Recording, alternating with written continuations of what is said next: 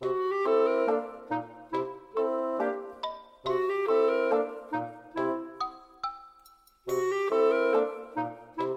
家好，我是主播木须。今天我们所要分享的是第五十篇动画笔记《亨利·安德逊三世》。访问美国著名三维电脑动画总监亨利·安德逊三世。文字来自于中国台湾的余维正。感谢你的收听。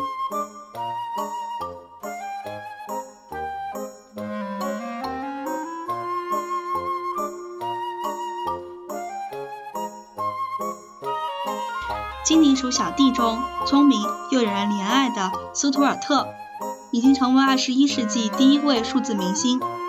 身为其父的动画总监亨利·安德逊三世，长得和蔼可亲，身材越胖，举手投足间充满了喜感，就像斯图尔特中某种呃神情。访谈之间感受他，嗯，到他已经完全融入斯图尔特这个角色当中。正如他所说，你要扮演什么角色，就得进入这个角色。他的工作室里全是玩具。从日本的铁臂阿童木、铁人二十八号以及侏罗纪公园的恐龙，颇有收藏家的架势。不出所料，他和前辈约翰·拉特斯都是加州艺术学院的毕业的。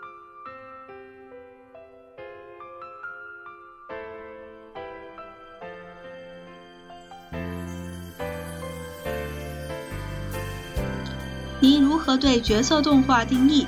动画美学的精髓如何？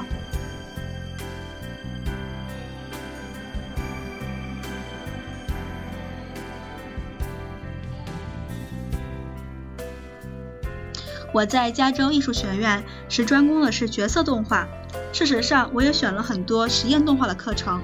朱尔斯恩格尔对我的影响颇大，他让我认识到不只是物体外部的动作表现，而是物体本身内在的特质的发挥，才是需要赋予角色生命的部分。对传达角色特质所培养出来的感觉，是让我在面对创作时能够充分掌握的关键。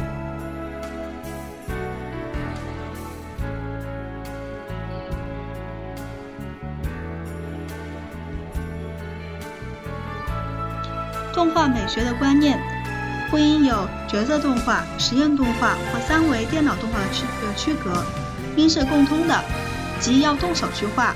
就呃技术角度而言，一个好的动画师除了本身需要了解动画原理外，最重要的是懂得表演。动作分为外在动作和内在动作，设计上是有步骤的，即使有小动作，用眉毛或眼神也能充分传达。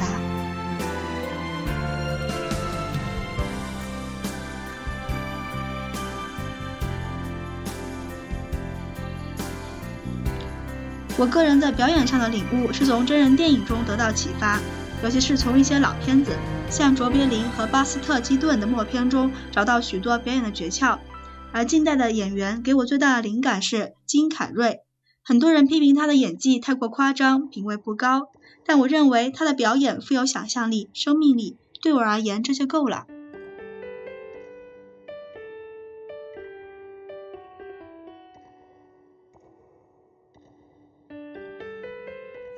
精灵鼠小弟一篇中，斯图尔特在真实的世界和卡通画之间如何取得平衡？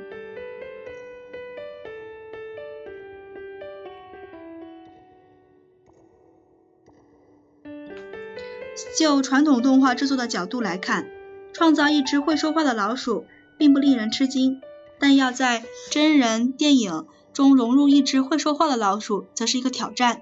这和传统动画表现不同。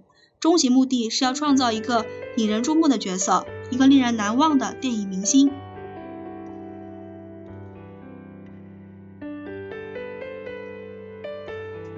改编自 E.B. Wells 所著同名童话故事。李特夫夫妇收养，嗯，斯图尔特。他希望被接受，认为必须解决问题，制造欢乐。故事中斯图尔特的灾难重重，主要是因为他的尺寸太小。为了增加戏剧性，必须适时呈现出斯图尔特的环境对比。同时，电影中加入斯图尔特老鼠夫妇及假冒斯图尔特的亲生父母跟他相认，这是令人心伤的场景，呈现生命中的转变。斯图尔特情绪起伏很大，需要高度复杂的表情得以演出。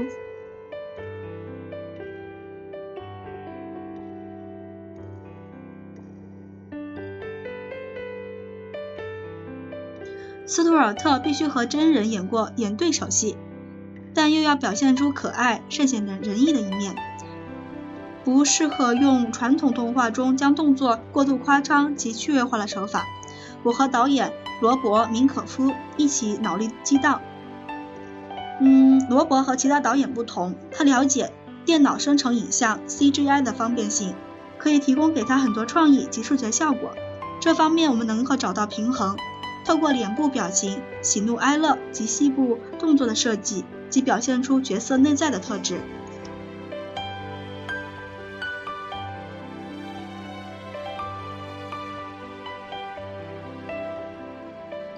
您是如何掌握住斯图尔特这个角色的？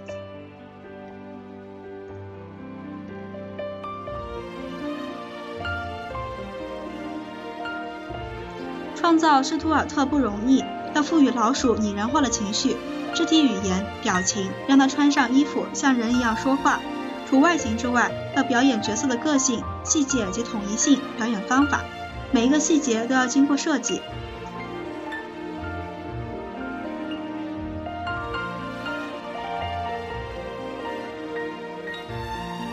在影片的前置作业前段，透过舞者比尔·欧文的表演。斯图尔特的动作让原画师揣摩如何表演，同时从各种角度画下他的动作和姿态，作为电脑绘制的参考。有时斯图尔特所要表达的情感并非透过语言，而是经由动作转移之间的想象、移动之间的想象，传达出角色的情感与生命。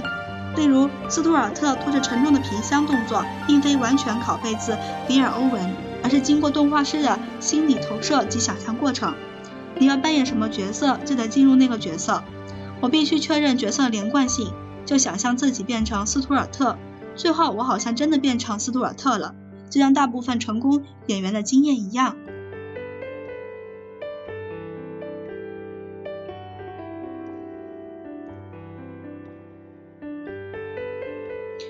高科技视觉效果的运用和传统动画表表演技巧能否相辅相成？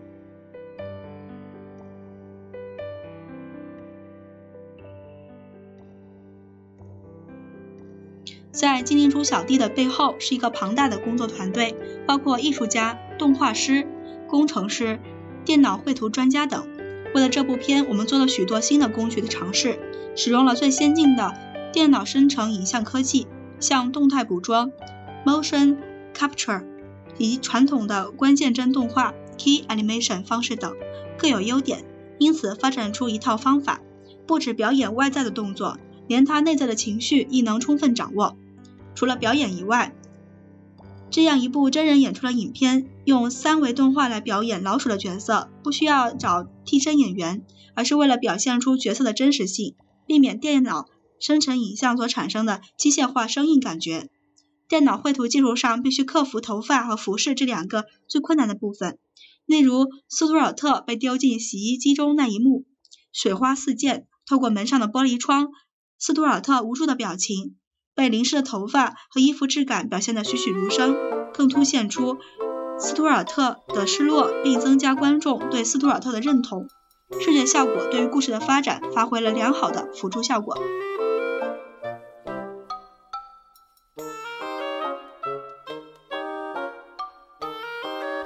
高科技能弥补传统动画的瓶颈，并赋予新的创作领域。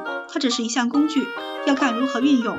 从一个角度来看。我们只是用电脑来做一种手工艺的工作，所以斯图尔特将人的脑和手结合，所创造出来的明星，在这个伟大的角色背后，是一群赋予斯图尔特生命的动画师，他们的地位是不会被科技轻易取代的。